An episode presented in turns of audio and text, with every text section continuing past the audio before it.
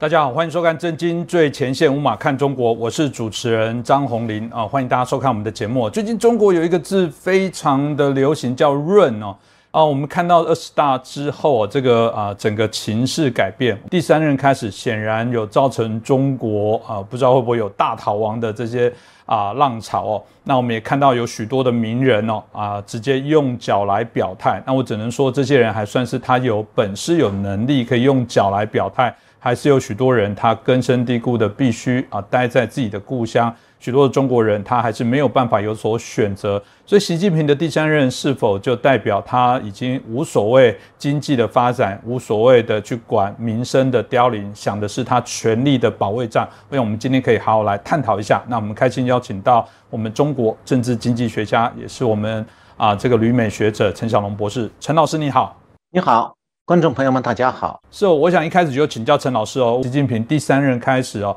也不断的在紧缩一些动作。我们看到最直接的啊，另外一个所谓的用这个啊股票来走路的部分来讲，这个整个习近平确定第三任之后，以香港为例哦，香港啊的股市马上回到了啊最早回归时期的点数，我看起来是一万五千一八九点哦，所以一九九七年大概就是如此。大家觉得说哇，这个是一个。啊，警讯哦，某种程度也是大家直接的担忧的表态哦。那大家有说，习近平显然哦，啊，像一部电影的名称，但改成是一个人啊的习近平哦，整个中国只有一个习近平这样的一些概念。那大家会说，习近平到底会带领中国的经济往哪个方向？老师您怎么看呢？呃，就刚才主持人讲的，中共二十大之后，这个香港。美还有美国股市的中国概念股，再加上中国国内的股市，全都大幅度下跌。那么，习近平怎么带领中国经济？我就从这个股市下跌讲起。那么，大家可以想象，股市下跌了，政府要求拉抬股市，一般来讲，政府是用间接手段的。那么，习近平把中国经济怎么带呢？他做的第一件事。就是第三连任以后，第一件事下命令，让上市公司自己掏钱买你们公司的股票。这样的话，把刚才主持人讲这个二十大后下跌的股市稍微拉起来一点。但是，哪家公司掏钱买自己的股票，哪家公司就血血本无归。这就是习近平带经济。那。前面我们这个刚才主持人提到了，就是我们在十一月二号的节目里就介绍过，说美国的股市还有香港股市对中国二十大的反应啊。那股市对政治经济消息会有非常灵敏的反应的。那对中国公司当时这个中国股公司的股票都是负面的一种反应，就抛售的很厉害。那么通常的折射出来说，国际的财经界对中国的经济的担忧。那但是呢，中南海就发现了说，哎。这种中国上市公司股价大幅度下跌的状况，是对中共形象的严重打击，所以他就马上下令说，不许出现这种股价下跌和习近平连任挂钩的这种股市行情恶化。那么他采取的手法呢，在自由社会是无法想象的。那么台湾的大陆台商和台湾经营在台湾经营的企业。你现在如果还是相信中共会遵守市场经济的规则呢？那这一次中共强迫企业拉抬股市的做法，就是一次非常明确的警告。因为最近这个发生在中国的上市公司身上的事情，下面我来介绍一下。那么台湾的企业的老板们听过以后啊，也许可以从从当中得到三个信号。第一个就是。中共现在为了维持其政权的形象，不惜让中国的企业亏血本，也要逼他们拿钱回购股票来挺住股市。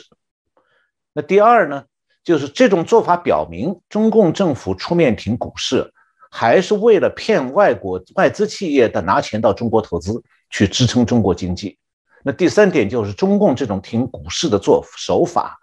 让回购自家股票的中国企业大大亏本。但这个是购买中国股票的外资抛盘的好机会，因为中共让这些企业自己接盘。但是呢，你现在不抛，以后就可能没有这样机会了。我们讲中共会搞垮企业，他的手法是不计其数的。那么在台湾不会发生的事情，在发达国家绝不可能发生的事情，中共全部都做得出来。那如果台湾的老板们不愿意相信这一点的话，那到时候在大陆经营会哭的都没有眼泪的。那么下面我就来讲一下中共最近是到底是怎么样来抽企业的血，去修补中共股市下滑的面子。那以前我在节目里讲过，习近平独裁以后啊，他会一味的蛮干。那今天讲的就是一个很最新的习近平蛮干的，在经济层面蛮干的例子。那么十月二十四号，中共二十大开完以后的第一个星期一，在美国股市上市的中国公司股票下跌了十四趴。那香港恒生指数二十大后也是大跌的。那么很多人会想说：“哎呀，这下子中共变得难看了。”那告诉诸位，最后很难看的倒不是中共哎，而是中国的上市公司，因为啊，上市公司都奉命乖乖的大出血回购自己公司的股票。哪怕血本无归，也必须这样做，要拉抬中国上市公司的行情，向跟随党中央前进。那么，现在我要讲一下，从中国二十大开完到现在，大概大半个月过去了。那中国上市公司的行情被中共下令这样一番这个回购股票来拉抬的话，现在行情怎么样呢？实际上。这些奉命出血来回购自己公司股票的中国公司啊，不过是在给国外投资者送钱，帮他们抛盘。那美国方面，中国概念股的股价经过这些中国上市公司自己的一番拉抬之后，稍微有一点点回盘。但是呢，反映美国股市上反映中国概念股的叫做金融指数，今只有今年七月最高点的三分之二，回升还是乏力的，它抬不起来多少。那么香港股市目前是回升了，至于中国的股市呢，从过去几年一直在三千五百点以下徘徊，那二十大以后掉到三千点就停在那个水平了，那这就是中共下令抢救股市的结果，不然的话的，中国这个上市公司的股市啊会进一步的惨跌。那么二十大以后，中国股市上，中国概念股、还有香港股市、还有中国股市都非常难看，所以呢，中共就下令啊。一千三百家中国的上市公司，还有公募、私募基金，要集体的在内中国内地、在美国股市，还有在香港股市做股票回购，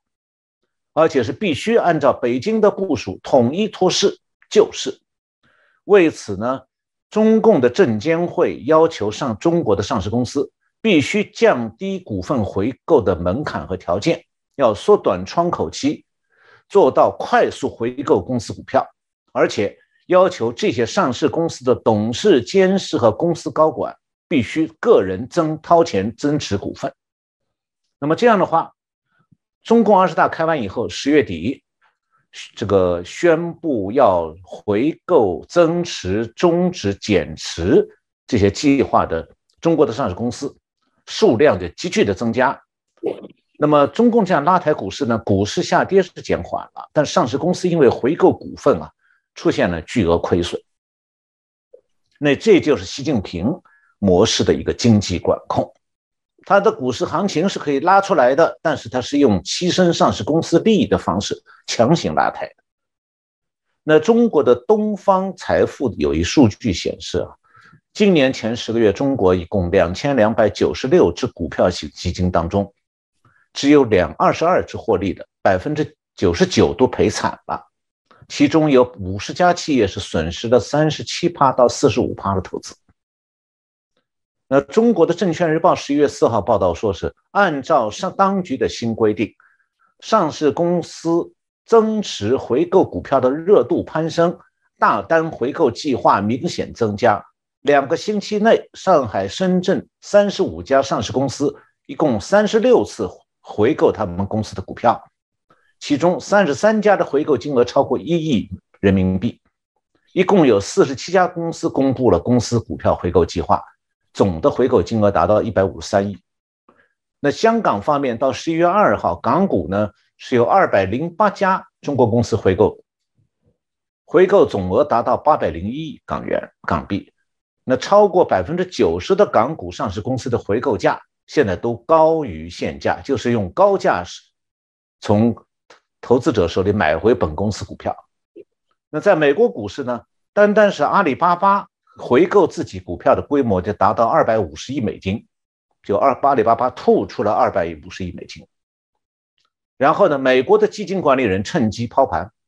结果呢是阿里巴巴吐掉二百五十亿美金送给了美国的投资人，然后阿里巴巴在美国股价还在下跌。那么，当中共开始用行政命令改变这种市场运作的趋势的时候，无论是在中国的民营上市公司，还是在香港上市的中国公司，都必须无条件的听从政府的行政命令，宁可巨额亏损，像阿里巴巴亏掉两百亿美金，宁可巨额亏损，你也必须大量回购自己公司的股票来稳住稳住这个股市行情，因为。政府的面子对中共来讲，政府的面子高于一切。企业在中共治下，自己公司的死活是无关紧要的。你如果不听命令，或者不帮政府挽救面子，就马上会倒霉。十月二十月三十一号，《日经亚洲》这个刊物在它有个报道，他说，在香港上市的中国公司一共是五一千五百二十六家。那么其中有六成，就是大概是一千零二十九家在香港上市的中国公司啊，最近遵照中共的政策指导，特地修改了公司章程。那修改后的上市公司的章程里面都加进了与党高度一致、为党组织的活动提供必要条件这样的条款。那这个就是中共管辖范围内的企业必须顺从当局的一个自我调试。那值得警警惕的是啊，在中国经营的外企，包括台企，是不是今后也会面临类似的压力？是不是台湾的公司将来在中国的分公司都得要专门拟定章程，甚至影响到在台湾的母公司也要与中共保持一致，为中共的活动提供必要的条件呢？这是值得关注的。那中国呢，现在它的经济状况越来越差。那这个状况下，他对本国企业和外企的控制就会越深。那对中国企业来讲，他们没有选择；那对外企来讲，唯一能保护外企资产和利益的，就是当初中共承诺的所谓改革开放、遵守市场经济的国际规则。但是啊，这个承诺和中共的其他承诺一样啊，是完全靠不住的。我们都还记得中共当年接收香港时候有一个承诺吗？五十年不变。那五十年一半还没到哎，香港已现在变成相当于广东省的香港市了。那原来香港有的自由法治大部分都被取消掉了，媒体老板被关到牢里去了。那么中共的解释是五十年不变那个说法，那是历史文件了。这里边意思是什么？就是以前讲过的，我不算，我我想不算数就不算了。那随时可以取消，所以我们讲中共是独裁政权，其中含义就包括说，中共对他自己的历史性文件，像香港关于香港收回中国的这个中英联合声明，他说是历史性文件，那内容原里面写的东西不算；还有对国际盟约，中共也认为可以不算的，比方讲一九五零年中共和苏联共产党签订的中苏友好互盟互助。同盟互助条约有效期是三十年啊，结果不到二十年，中共就在中苏边境对苏联发动军事进攻了，然后两中苏两国差一点进入核战争，这还是那个条约没有撕毁啊，还存在的。在在国际法方面，中共也是一样，他根本就不当回事，不承认的。比方讲，海牙国际仲裁法庭裁断说，中共在南海占领岛礁、建造军事基地，违反了国央。国际的海洋法，那中共的回应是不理睬、不承认国际仲裁的结果，你能把我怎么样？所以呀，跟独裁政权讲道理、讲法律、讲国际承诺，还有讲所谓的某某共识，那都是跪求独裁政权去遵守人权和国际法的人呢，他自己是傻子。是，谢谢陈老师哦。我们看这次的中央委员会，呃，里面也有包含有呃供销总社的负责人梁慧玲哦。那啊，目前我们所看到的资讯跟资料，它也不断的在扩大招这种包含供销社啦，包含社区的食堂，甚至有人联想到过往的人民公社哦，大家就很好奇，说是真的习近平第三任开始要带着大家往这个方向来走吗？为什么在现阶段哦，啊，开始中共内部有这样子的一些配置的一些措施哦？老师是不是可以跟我们分析一下？呃，主持人提到的这个。农村的供销社和城市社区建立公共食堂啊，这个是毛泽东时代的做法。那么，这个供销社呢是一种零售的商店，以前在台湾，比方有叫福利社的。那么城市的社区食堂，现在台湾也有啊。这个但是啊，在台湾，福利社和社区食堂是民营的，不是政府投资推动的。也不是归政府管控的。那么在中国呢，供销社和国营食堂都是政府推动，而且有特定的政治含义。而且更深一层来讲，它是上个世纪毛泽东时代实行计划经济和共产主义的产物。那么这套这套把戏啊，台湾的民众可能完全就很很陌生，完全不懂的。那中共的供销社呢，是在乡村地区的，它是上个世纪五十年代啊，把私营商店全部没收，因为它要共产嘛，把私营商店全部没收掉，然后合并出来就建立一个叫做供销社，而且是从上到下，北京有一个供销总社，从省到县再到乡，零售店呢是建在乡里头。那么一般来讲，是一个乡设一个供销社门市部，卖一些个民生用品，比方讲煮菜的盐啦、点灯用的煤油啊，还有农具等等。因为呢，中共是从五十年代开始消灭私营经济的，他就实行了全面的公有制和计划经济。那么供销社也是其中的一部分，它主要的功能呢，就是垄断销售受政府管控的民生用品。那农民除了在农供销社里可以买到一点他们需要的民生用物资以外，去其他地方你是买不到的。这是供销社在中国是什么样的？那么公共食堂呢？是毛泽东时代强行推行共产主义的产物。因为一九五八年老毛要求全国农村取消家庭，就是夫妇两个人不许住在自己家里头，要要集中居住。男归男，女归女，然后全部集中干活，也不许在家里吃饭，从早到晚干活，然后也不给你回家煮饭的时间，所以相应的也不许各家各户自行存储粮食。为了不让一家一户做饭呢，把每家铁锅都敲坏掉。然后呢，一个村建一个公共食堂，所有男女老少都集中在食堂里吃饭，叫做共产主义大食堂。那么粮食呢是由干部统一管理，然后因为是吃大锅饭，那么谁少吃一口谁就白吃亏了，所以农民不可能节约粮食。结果发生的情况就是说，很快在几个月里头把一年的粮食吃完了，然后接下来中国饿死了三千万农民，它就是这样发生了一个大背景。那毛泽东的大跃进和共产主义政策彻底失败以后，农村的食堂就全部解散了。但是供销社一直保存到八十年代以后，随着经济改革、私营经济重新出现以后呢，很多农村的供销社门市部就被承包给员工个人经营了，只剩下了一个供销社的名号，其实和私营商店差不多的。但现在中共高层又发话说要要在农村再建供销社，然后也要在城市社区建公共食堂。这就把中国人啊对老毛时代的恶劣记忆又带回来了。那现在关于这件事，有国际媒体在评论，那多半是按照当年啊老毛时代的恶劣记忆来延伸的，认为说中国马上要恢复计划经济了，准备经济上对外购脱钩。但客观来讲呢，中共现在目前还没有走到这一步，就是说恢复计划经济这件事啊，也是我们台湾的观众们无从想象的。这件事没那么容易，一时半会儿中共做不到的。为什么呢？实行计划经济是要有前提的，它需要说全国所有的资源都由政府掌控，所有的企业全部国营，这样才能由中央政府调配。然后所有人的工资、消费由中央政府下令下文件规定。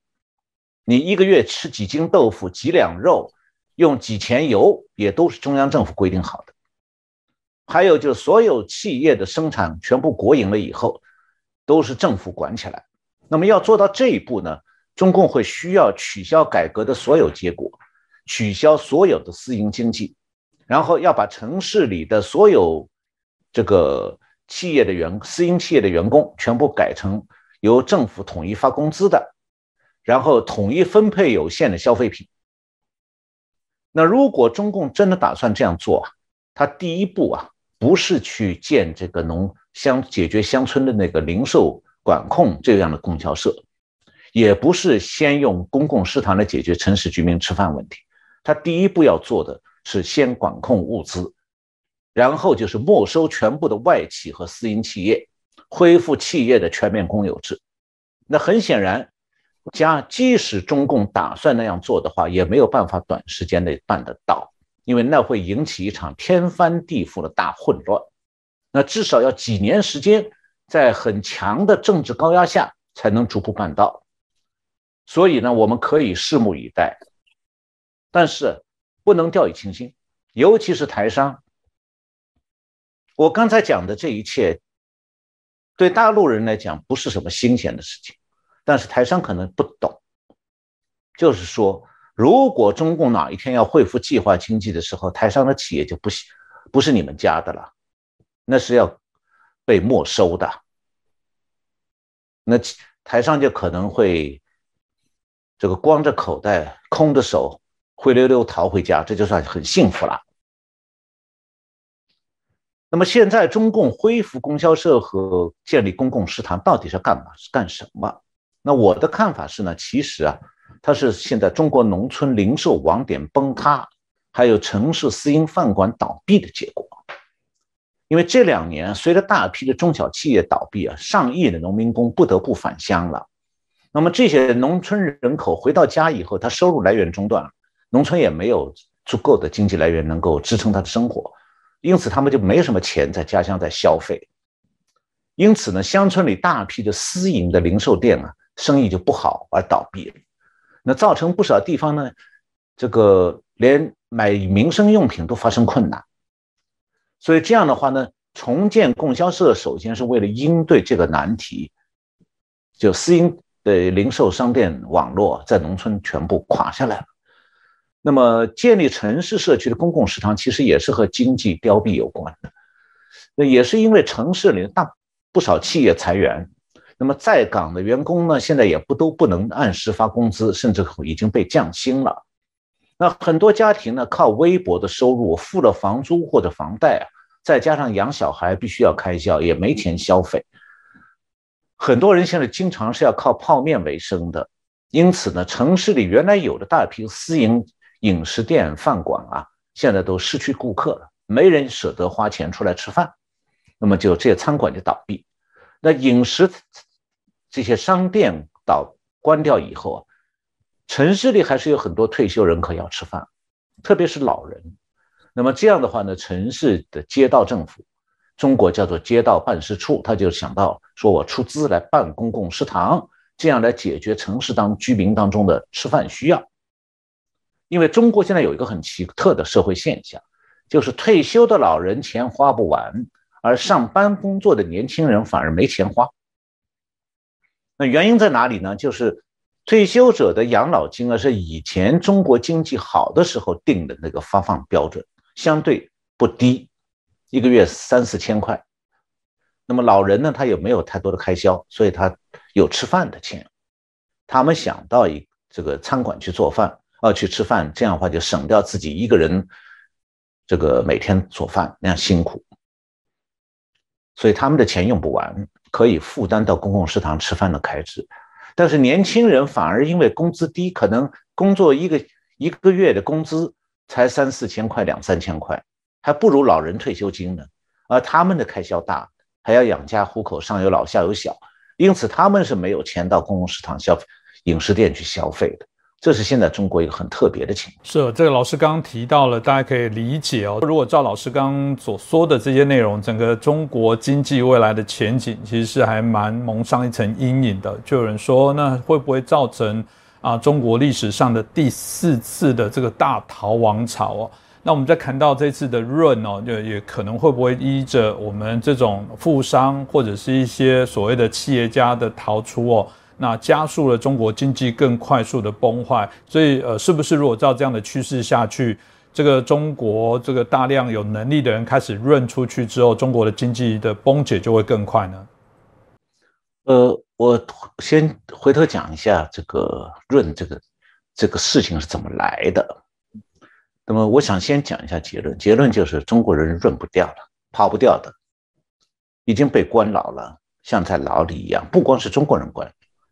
有一部分台商也被关注了，比方讲，最近在大陆这个经常提到的一个案子，就是台湾有一个原来的艺人叫林瑞阳吧，他太太叫张婷，两个人在中国做传销的，中国现在正在抓着他们，要罚他们一百亿人民币，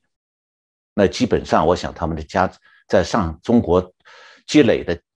财产差不多也就赔光了。那么现在你跟林瑞阳讲说，我想他带着钱逃路可以吗？休想，他出不了境的，被中共抓在手里头了，这就是跑不掉的。那么回过头来讲，刚才主任前面去讲到了 “run”，其实是英文字 “run”，跑路的意思，是用按把 “run” 这个英文词按汉语拼音读出来的发音。那么在英为什么跑路？或者说逃离中国这样一个意思，在中国要用“润”这么个词，原因是中共管控社交媒体上的言论啊，所以中国人是不敢在社交媒体上用“跑路”这两个字或者“逃离中国”这两四个字来谈这方面话题的，所以就用一个“润”字来代替，大家心知肚明。讲到“润”，我们都知道就是逃离中国。那么现在呢，中国这个。互联网上还有社交媒体上，这个讨论“润”这个话题非常热闹，热度很高。它这个热度是从今年上海封城的时候，防疫封城开始爆炸，热度一直不减。那么我自己看了一下以后，我觉得逃离中国这个这件事情，还有参与讨论那么多人，其实你是可以分，我把它分成两部分。一部分我把它叫做心想派，就是他心里想着要逃；还有一部分叫开路派，就是他已经在逃。所谓的心想派呢，就是说他心里想要逃离，他未必逃得掉。所以现在啊，其其实在中国互联网社交媒体上，这个谈的最欢的、最热闹的，是在那里过嘴瘾啊，都是跑不掉。那么，真正的所谓的跑得掉的开路派，是正在逃离或者已经逃离的。那么，他们为了顺利逃离，是根本不会傻傻的在互联网或社交媒体上谈自己的出逃计划。他们全都是悄悄的准备逃走以后，还会非常低调。比方现在已经在海外的一些商人呢，有钱的商人，还有明星等等，我自己就知道不少这样的人物。有的人几年前就跑出来了。那需要说说明的就是说，能够说逃就逃的人，在中国啊，都是手里有大笔的钱，海外也就早就置产了，也海外呢，这个也存放了大量的资产，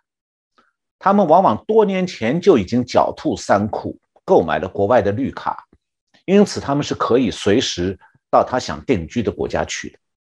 那么他们过去之所以没有了外国的绿卡也不去定居呢，是因为说觉得在中国还可以继续赚钱。那这个想法和台商差不多哈。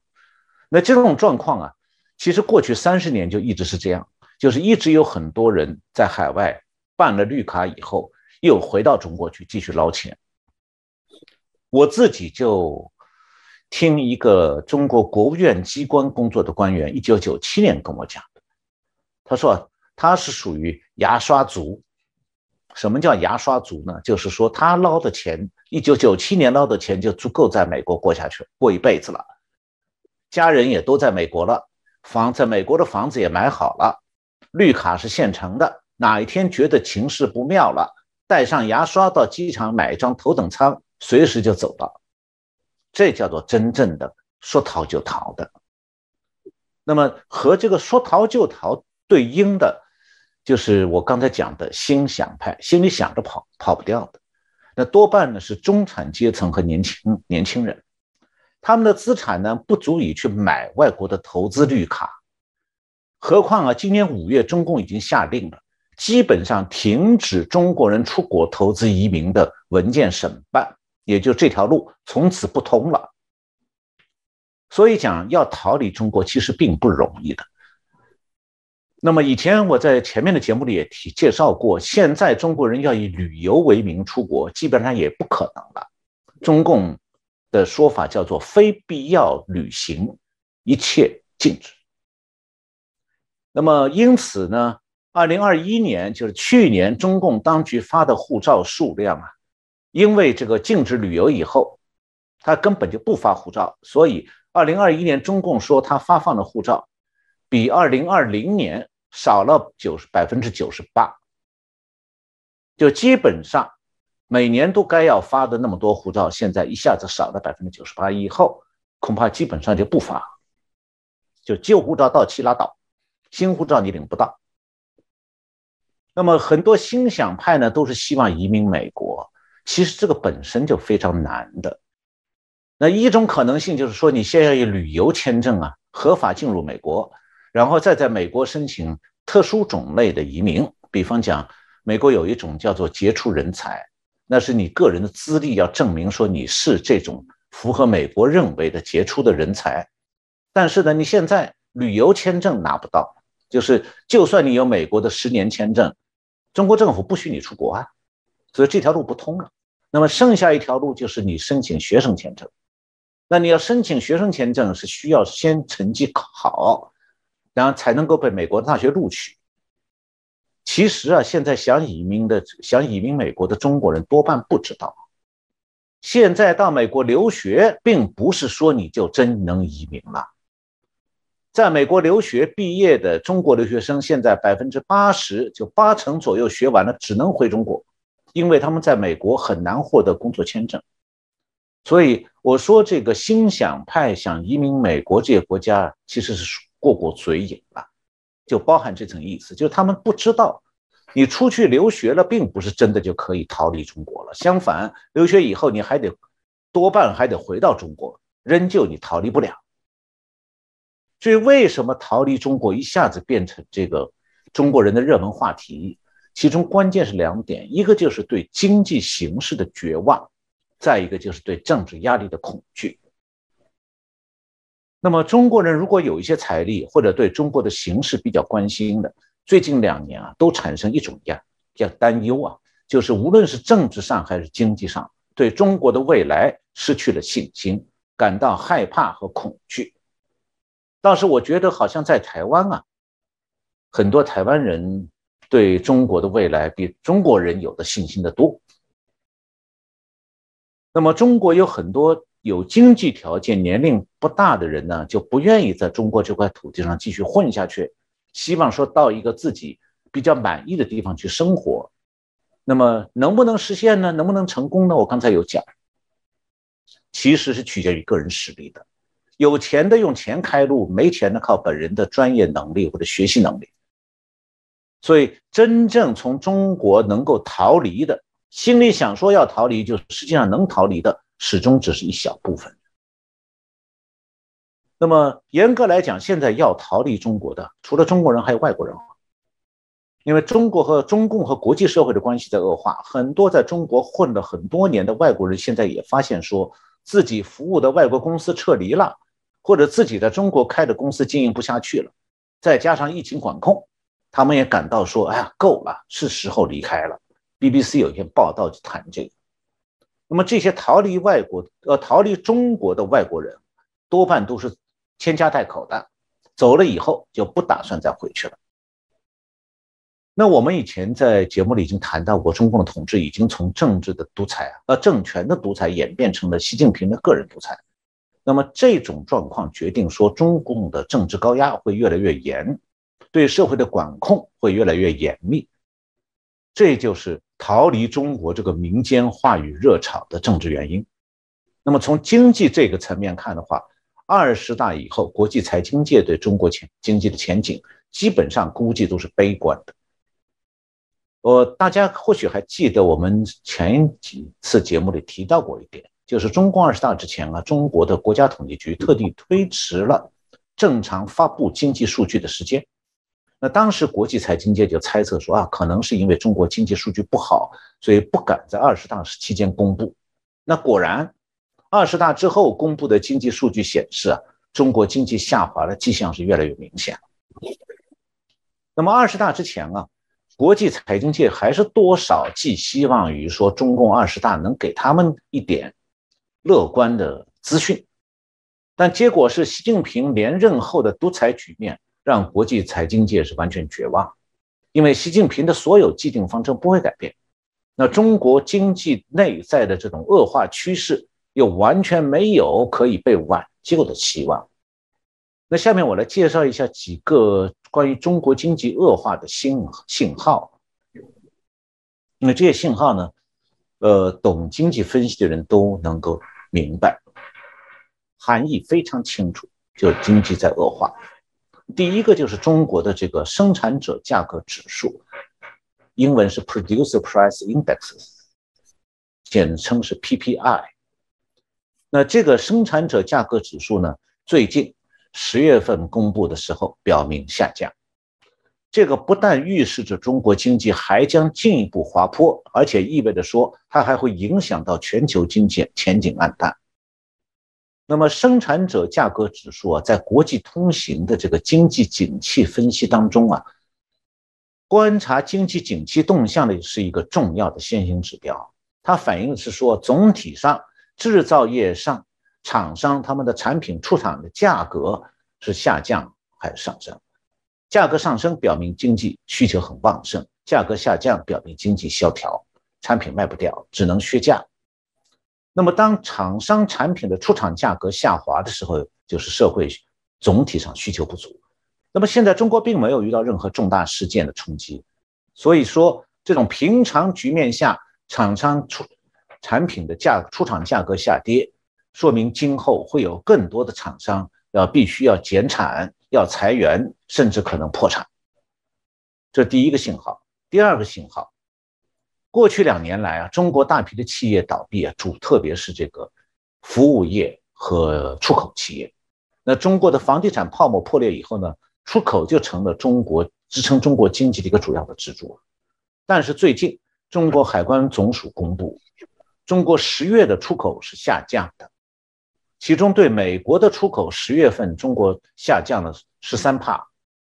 是连续三个月在下降。那么十月对欧盟的国家的出口是下降九帕。而中国出口的减少呢，主要是因为欧美国家的严重通货膨胀啊，导致了非必需品需求在收缩。然而呢，中国十月份的外汇储备增加，这听起来是好消息哦，实际上是坏消息。为什么这样讲？因为中国的外汇储备增加，主要是因为中国的进口减少了。中国制造业的七成是要靠进口零部件来生产产品。那如果它进口减少，就意味着说，今后中国的出口还会进一步下降。所以，第一个信号和第二个信号其实是反映同一件事情。呃，第三件事情信号呢，就是房地产业这个中国经济的支柱，过去三十年都是支柱。那么今年现在这个支柱状况怎么样呢？这个一到九月，中国的商品房销售面积下降二十二帕，商品房销售净额下降二十六帕，那建商的到位的资金下降二十五帕，那么。在中国有房地产市场有个传统的旺季，就是秋季，所以有一句话叫做“金九银十”，就对房地产公司卖房子来讲的话，九月和十月是一年当中最好卖的时候。但是今年在这个传统的房地产销售旺季，房地产继续崩盘，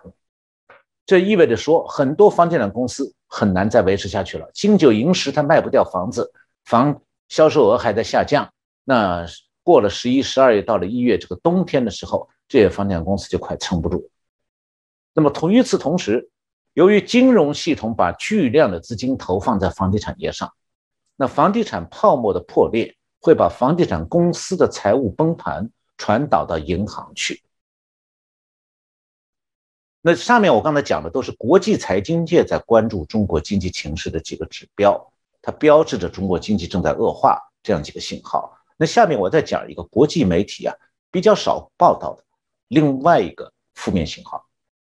这个负面信号就是中国的不少银行开始限制个人用钱的自由了。因为最近啊，中国很多城市传出来不少视频。在这个视频里看到很多人在诉苦，在抱怨说：“我存在银行里的钱刚刚啊，我去银行拿不出来，银行限制说每天你用手机转账顶多转一千到两千块，我要再多转一点，比方我说要付房贷，一个月要付几千，你多转一点就冻结你的银行账号。还有说，如果我现在需要用现金，你到银行不能提取。”要么就是说那个 ATM 就现金提款机里头没有现金，要不然就是他干脆贴个牌子在那里，说我们这个 ATM 机器啊运作失灵或者关闭了。那你说机器不灵了，拿不到钱，拿不到现金，我到柜台去好不好？一家银行店面只开一个窗口，只有一个人，那一个人排队，就一个业务员，一天顶多处理几十个人的这个业务。每个人都是很复杂，你取一点点钱，要反复检查你的工资证明、社保证明。如果你没有带齐，他叫你回家去，重新找找齐了再来，再重新排队。总之就是银行只让钱汇进去，尽量不让用户把钱取出来。那么大家用常识呢就能够猜到，这种情形发生啊，说明讲银行没钱了。那所谓银行没钱呢，不是说没人存钱进银行。实际上，过去一年来啊，中国人的大批小生意都倒了，很多人是把做生意的周转金都存进银行。但是呢，银行是必须奉命要按政府的要求去购买政府和国有企业的债券。换句话讲，银行把老百姓的存款都借给政府花了，借给国有企业花了，而且他们还奉命。要给政府的基础设施项目贷款，那这样来维持经济运转。那么这种钱我们都知道，你钱借给政府，政府哪有钱还啊？所以短期内是不会还款的。因此，各家银行都有相当数额的贷款长期化，然后呢，存款短期化。就老百姓不放心，我的钱取不出来，那么。这个定期存款的比例就会降低，活期存款会增加，就造成银行现金紧张。此外呢，就是现在企业在大批的倒闭或者濒临破产，还有大量的银行贷款变成坏账。这种情况下，银行的银根更加紧。那银行怎么办？为了避免倒闭，就只能扣住存款客户的钱，用各种技术手段，就是比方讲的，刚才讲把 ATM 机。现金取款机关掉，或者我根本就不往这个 ATM 机放现金。你打开机器显示本机无现金，那么用还有就编造五花八门的莫须有的借口，比方讲，突然客户想要转账的时候账户被冻结了，然后跑到银行排队几个小时，告诉他一句话说你的个人账户里头有非法资金流动。那客户说我就是工资啊，还有就是付房贷、水电啊。这怎么叫非法资金？那银行业务员就告诉他，这上面讲的我们不知道，反正一句话把你客户账户冻结，你这个钱就不能用。他的目的就是尽可能减少客户从银行里面账户里提取现金。那这种状况呢，发生在中国大大小小许多省市，从深圳到内地很多中小城市。民众都能够直接的感觉到，说好像现在存在银行里的钱呢，不是自己的了，因为你想用也用不了啊。那当然了，中共当局他是不会承认有潜在的金融危机的，那官方系统这个金融的财务报表也不会显示真实的坏账。但是呢，各地的银行不让取款啊，就是全国金融系统发生大问题的证明啊。但是啊，和自由社会的金融危机不同，中国是不大容易发生大规模的银行挤兑的，因为啊，银行它现在的做法是每个门市部限制啊，一天只接待几十个客户，一天发什么大一点的行是一天发八十个号。小一点的，一天就发三十个号，这样他就用这种办法把挤兑的可能性堵住了。你没领到号，明天再来。这样的话，你挤兑什么呢？你根本不要想挤兑。而中国人呢，又是不不敢抗议游行的，也没有民意民意代表可以投诉，你就乖乖的忍着吧。那么他们最大的发泄渠道就是说，录一段短视频放到手机上。抱怨几句，就这个抱怨当中还不敢骂政府，连银行都不敢真骂，就骂那几个业务员而已。所以啊，什么叫做没有自由的社会啊？国人连自己的钱都没有自由使用的权利，那钱是你的哦，我不让你用，你用不成。所以我们现在在中国已经看得很清楚了，专制社会之下，你以为你自己有钱存在银行，但是啊。一旦政府面临经济压力，你的钱就被扣在银行里了，说不许你提取，你就和没钱一样，而且是叫天天不应，叫地地不灵，你只能怪你自己身为中国人。所以我刚才讲这个这种状况，其实对台商也是一样，和在大陆混日子的台湾人也是一样的。不要以为说我是拿着台中华民国的护照，我的钱在中国银行，中国人提不出来，我就能提，不一定的。说不定到时候一样。那么现在中国人自己是在想逃离中国，那么在中国扎根十几年的外国人也想逃离中国。还有呢，现在有一些有美国国籍但在中国与那个 IC 产业，就是晶片相关，美国一些在中国的美国公司，在公司做高管的一些华人，现在也想逃离。为什么？因为美国政府最新的限制啊，逼得他们不得不逃离。因为美国政府禁止他们在为中国的晶片生产服务，否则他们要么就放弃美国国籍，加入中国国籍。那如果他们重新当中国人，他们恐怕以后今后出想出国也需要中共批准哦。说不让你走，你就走不掉了。因为这种人呢，中共是用得着的，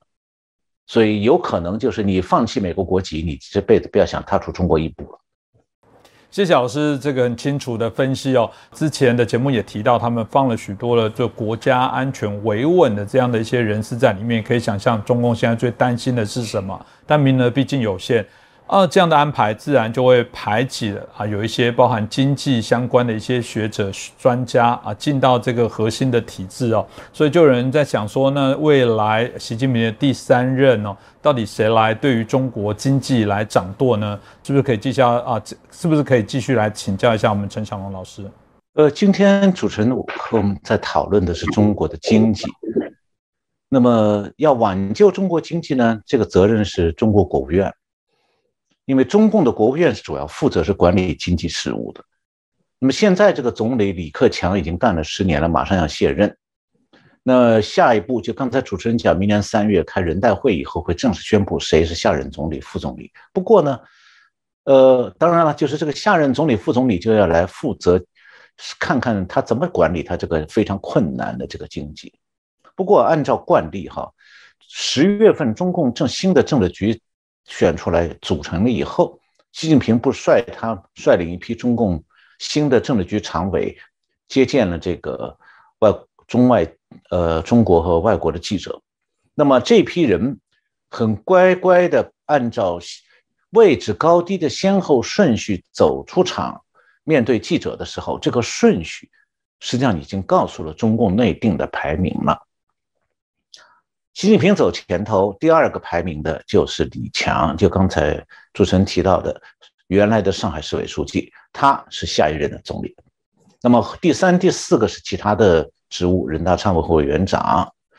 那个还有全国政协主席这些机构呢，台湾人也不大熟悉，我就不多讲他们。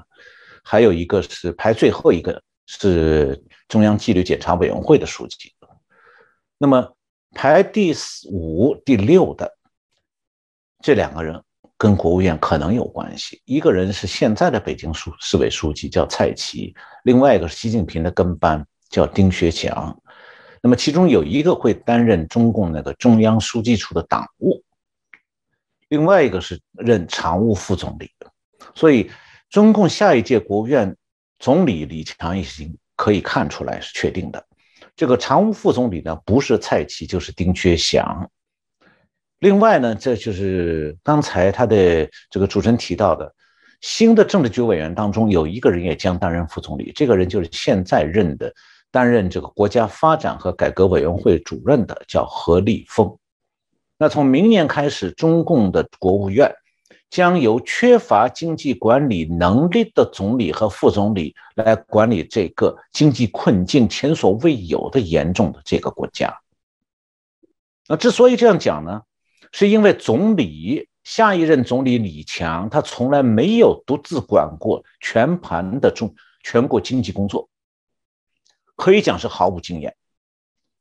而且呢，国务中国的国务院，它所属各部的业务啊，很多是地方政府没有的，比方讲中央银行、外汇管理局、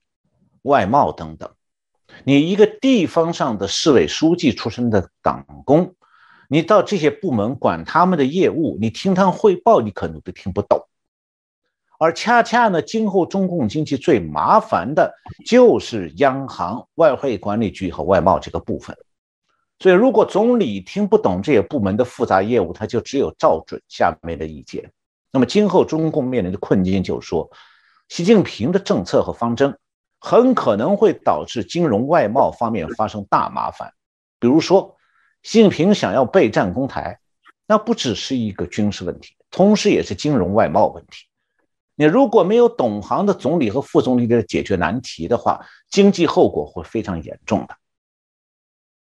那么要讲到中共的总理们呢，呃，现下一任总理李强是肯定不行，因为他是一个中专生，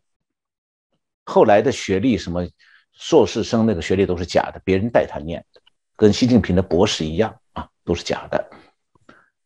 那么原来现在还没有卸任的这个总理李克强，那他倒是算是有一个北京大学的正式的学历，但是他也是一样，他学法律为主的，他看不懂中央银行的报表和数据的。那么到现在为止，还是他没有卸任的副总理刘鹤在管这些事情。那么下一任总理李强。和常务副总理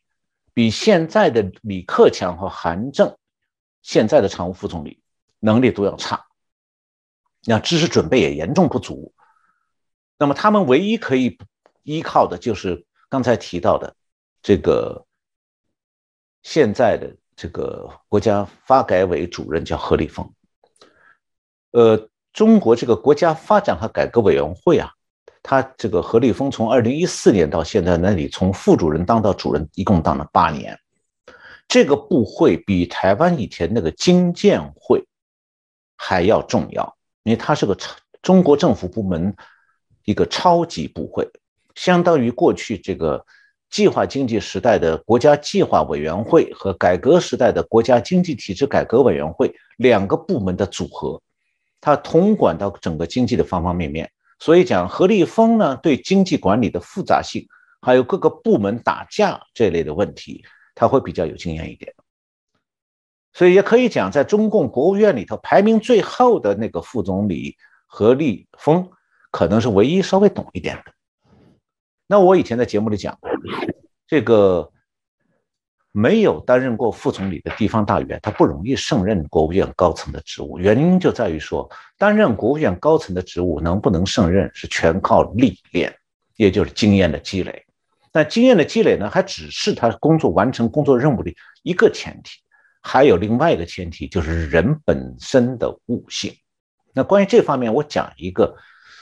一点故事，就是我自己以前在中国的改革智库工作时的亲身经历。那这样大家可以。体会一下，说国务院高层的悟性有多重要，而没有悟性的话会多糟糕。呃，八十年代的时候，我在北京啊，这个当时中国国务院的总理先后是赵紫阳和李鹏。那这两个人的悟性呢，就是天差地别。赵子阳的悟性是超超过常人的，李鹏的悟性就是笨的让人摇头的。那那个时候的照这个中国国务院的经总理的经济管理任务呢，主要是农业为相当一部分，因为农业已经市场化了。那么用计计划经济的办法呢，已经没办法管了，而且导致会导致说完全判断错误。当时中国的工业还是计划经济管理为主的，旧的方法勉强还能维持。因此呢，在那个状态，总理能不能够领悟市场经济的规律就特别重要。下面我就讲一个自己经历过的事情，就是用这个例子来说明就是一九八六到一九八七年，中国突然出现肉价、猪肉价格上涨。那么当时国家计划委员会的技术官僚认为说呢，是经济过热造成的。所以就要压缩投资和工资上涨。那一九八七年底，我写了一份报告给赵子阳，我是用西方经济学里面有一个叫珠宝定理，用这个理论模式模式呢来分定量的分析中国的猪粮周期，这个就是猪猪价和粮价的这个比价关系。这个猪粮周期，我记得以前在节目里我提到过，就是农民养猪的量和肉价。与轮粮价会轮番的波动，这市场经济的自然的现象。那当时赵子阳是看了这份报告，然后他看我那份报告，他看了他觉得很有兴趣，然后就在中央财经领导小组一个会上，让我用口头的通俗的话再讲一遍。然后他就当赵子阳就当场问到会的经济部会的首长说：“你们怎么看？”结果呢，这些部会首长一头雾水，因为都听不懂。但是赵子阳心里明白，他不但懂，而且知道说我是对的，国家计划委员会是错的。这样的话，他就只是说新华叫中共那个新华社，把我的报告刊登到一个发给处以上官员看的一个叫做内部参考清样，是个内参清样，就是在中国，呃，官场上当官的了解中央动内部动态的一个重要参考资料。另外，他就让新华社专门采写一篇文章来发表。那么新华社记者呢就奉命就找我采访，以后写了一篇相关话题的报道，登在人民日报上。那其实呢，这个对赵子阳有经这个对市场经济有悟性的这这一点啊，美国有一个诺贝尔奖经济学奖获得者，就是芝加哥大学的这个经济学教授 Milton Friedman，他也是见过赵子阳，而且也是对赵子阳的这个悟性大加赞赏。但是呢。很快，赵子阳就在一九八七年让李鹏被替代了。李鹏当总理，李他能当这个总理，仅仅是因为他是红二代。那尽管他是在苏联留学过的，但他专业是水利发电，对经济一窍不通。那么他当总理之前呢，是历练过了，担任过五年副总理，结果他还是只懂一点点工业和能源部门，对对经济管理仍然一窍不通。我讲他一窍不通，是因为我亲眼听他胡说八道，呃，亲耳听他胡说八道。我坐在会场上，就是一九八五年，我在还在全国人大常委会研究室工作的时候，他以副总理的身份向全国人大常委会报告经济形势。那么这个稿，他念的稿子呢，是中央财经领导小组办公室的研究人员起草的，他就只是脱稿解释了两个名称，一个是物价指数，一个是工资总额。就这两个非常平常的经济管理的常用概念，他脱稿做的解释，每个字都是错的。这证明说啊，光有副总理的历练，如果没有悟性，他照样是以其昏昏使人昭昭。那么我们先来看中共下一届这个国务院的这个高层啊，总理、常务副总理都没有主持国务院事务的经验。那中国经济要是沿用，过去三十年的办法也挽救不了了，所以不是说改革开放坚持下去，中国经济就有挽救的希望，没有。因为今天中国的经济困境，很大程度上就是过去三十年从朱镕基到温家宝到李克强，他们这三十年政策的必然的结局。那么下一届中共的国务院高层，恰恰是由不熟悉经济管理的党官僚当家。再加上都是对习近平唯唯诺诺之辈，所以没有人敢真正反对习近平的意见。所以，如果讲中国国务院想要挽救经济，我这不是讲说它能重建繁荣啊，那不可能。我只是讲它，那如果他想避免快速的坠崖，他是需要打破利益格局，要巧妙的和地方政府周旋平衡各方面的诉求，这不能靠硬压的，而只能靠诱导。但是啊，我不认为下一届中共国务院高层啊具备这样的智慧和能力，所以。明年中国经济走不出困境，但是中央和地方为钱争斗将成为一个新常态。那有一件事现在已经很快就看到了，那就是中国现在所有省市都是财政赤字，上海是赤字最少的。那照道理，下任总理他是从上海出出来的，现任的上海市委书记刚刚卸任。那下任总理他必须要从上海的财政口袋里多挤一些钱出来，去安抚其他省市的急迫需要。那这样做必定会引起上海的反弹。那这个李强，这个来自上海的新任总理，他有多大的魄力去从挖上海的既得利益？那如果连一个他自己原来的地盘他都得罪不起，那他这个总理下面就难做了。而他就算他得罪了上海，压着上海，把口袋钱拿出来交给他，再分给别的省市，他也满休想满足其他省市的填不动、填不满的无底洞，那个胃口是远远没办法满足的。那结果是什么呢？包括上海在内，是没有一个省市会开心，会十分配合他的下一个十年的工作。所以今后啊，这个李强这个新任总理要想满足习近平那个军费上的无底洞。他就只能去压中国各个省市去加税，那就一定会进一步恶化经济，因为现在中国省市一级的政府已经因为财政困难、金融困境，要想发债借钱来维持地方开支啊，越来越难了。那么地方政府在这种状况下是勉强在维持着，他们只要稍稍的对民众的不满放一放、松松手。让民众对房地产烂尾楼，还有银行扣押存户存款这些做法有严重的不满，就很容易变成对中央政府的指责。所以我举一个例子啊，对下一任总理李强来讲，那他的上任李克强，在李克强的时代呢，中央政府还算是叫做八个坛子七个盖，盖来盖去不穿帮。那么李强这个新总理下一个十年面临的面局面是什么呢？八个坛子没有变，还是八个盖子越来越少了，不久就会变成说八个坛子三个盖，你看他如何不穿帮。所以困境之下，中国的新总理不可能挽救经济的退市，甚至呢会得罪地方，引火烧身。是，谢谢啊，陈老师刚刚也针对中国现在谈到的大逃亡润出去这件事情，也清楚让我们知道，从中也可以看出啊，第三任啊，习近平开始任期哦，显然中国面对各样的挑战会更多，这也值得我们节目未来在持续的做一些分析哦。那今天感谢我们陈强博士哦。啊，带来清楚精彩的一些分析。如果喜欢我们的节目，同样欢迎帮我们转传、点赞、按啊这个分享给更多的朋友。那如果您需要的话，也欢迎您留言哦，我们会尽量的收集这些资讯，未来有机会也可以来帮观众朋友来做回复。那再次谢谢陈老师，也感谢大家的收看。谢谢洪林兄，谢谢我们的观众朋友们收看这次节目。